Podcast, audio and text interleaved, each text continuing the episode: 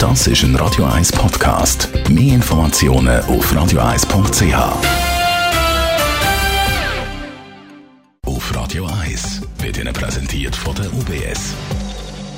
Stefan Stotz von der UBS. Heute reden wir über ein grosses Thema, nämlich über die AHV. Was muss man da zuerst einmal darüber wissen oder darüber sagen?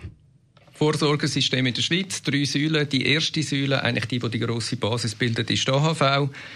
Die gibt es schon ganz eine Weile. Und da gibt es natürlich, auch wenn es etwas schon eine Weile gibt, auch immer mal wieder der eine oder der andere Irrtum, der sich hineinschleicht. Und heute haben wir gedacht, reden wir mal ja, über ein paar Irrtümer um die AHV. Okay, der erste Irrtum ist, ab 65 wird die AHV automatisch auszahlt. Da muss ich mich nicht darum kümmern.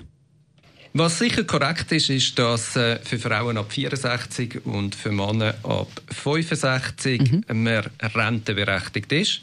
Es ist aber nicht so, dass es einfach automatisch dann äh, ab dem ähm, Geburtstag auf dem Konto erscheint, sondern man muss sich äh, anmelden. Und wenn man da einen Tipp geben darf, es lohnt sich sicher, dass man sich frühzeitig dort anmeldet. Es gibt eine weitere Möglichkeit, nämlich man kann auch die Rente bis zu fünf Jahre aufschieben.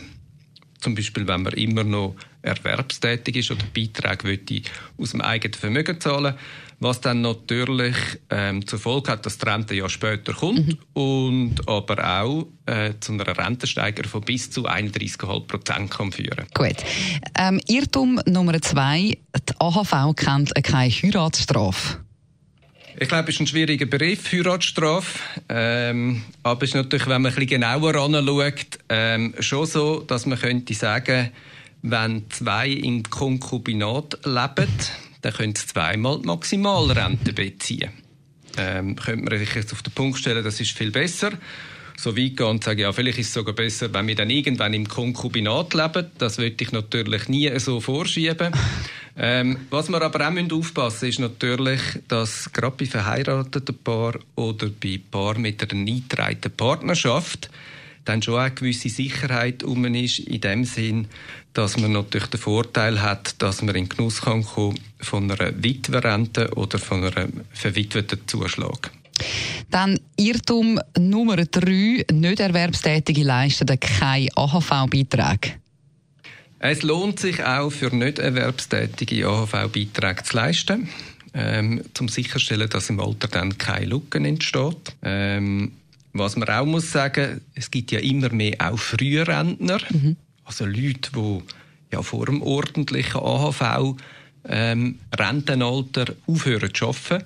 Und dort lohnt es sich auch, wenn man ganz gut abklärt und sicherstellt, dass man weiter in die AHV einzahlt. Gut, und dann gibt es noch einen vierten Irrtum. Wenn eine rentenberechtigte Person stirbt, dann entfällt die AHV-Leistung auch mit ihr.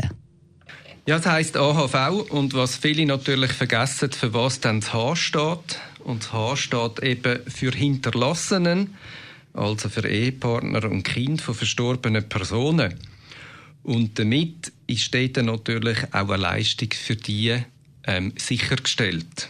Das ist zum Beispiel für Kinder bis in ein gewisses Alter, die noch in Ausbildung sind und für die Liebsten, die man hinter sich lässt. Also genau anschauen und sich informieren beim Thema AHV lohnt sich. Vielen Dank für die Infos, Stefan Stotz von der UBS.